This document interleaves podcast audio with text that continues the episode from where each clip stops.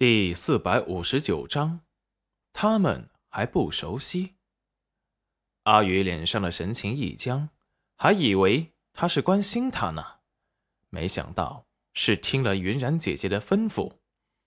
不过也没关系，他们现在还不熟悉，等以后熟悉了就好了。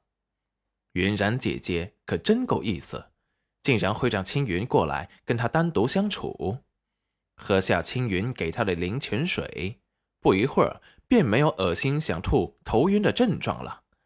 他感激地看着眼前的青云：“谢谢你，青云哥哥。”青云的目光平静温和：“不用谢，都是主人让我拿给你的。”阿宇有些好奇地问道：“青云哥哥，你为什么叫云然姐姐主人呢？”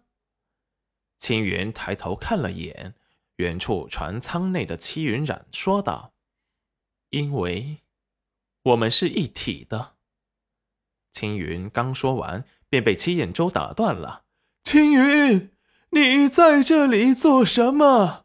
哦，哎，和人家小姑娘闲聊啊。”青云还没说什么，阿宇已经脸红的像个红苹果。迅速害羞的跑进了船舱，齐眼周看着阿宇跑远，回头看了青云一眼。阿宇这姑娘很不错，跟你一样是心思纯净之人。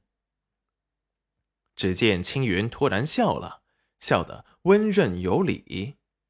师傅，齐眼周看着他纯洁无瑕的笑容，顿住，呃。你师傅，我只想告诉你，你眼里看到的只是表象，我并非一尘不染，我也有七情六欲。说完，不再看七彦舟，大步向着七云染所在的船舱走去。今晚夜黑风高，是个不好的兆头，他得去守着主人，毕竟现在他谁都不放心，唯有自己护着。才安心。齐彦舟回味着青云刚才说的话，花白的眉头微皱。这孩子是个死心眼，不知变通的。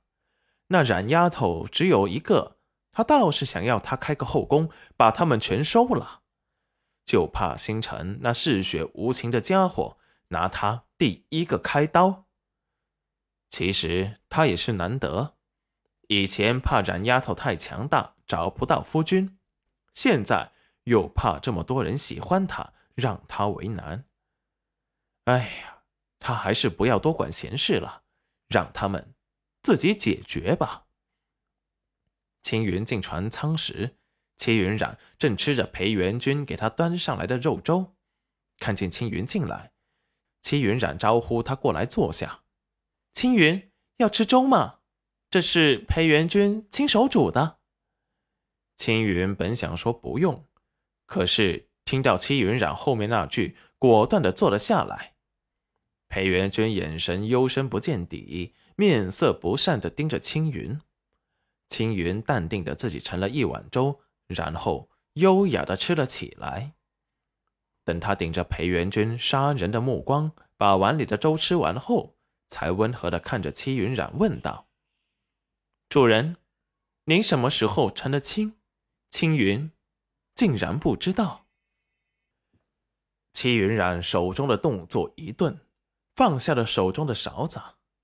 裴元君眼神微眯，冰冷的看向了青云。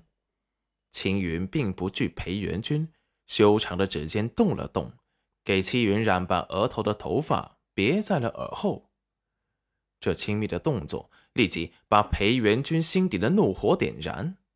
却听青云缓缓的说道：“主人，也不知道星辰去了哪里了。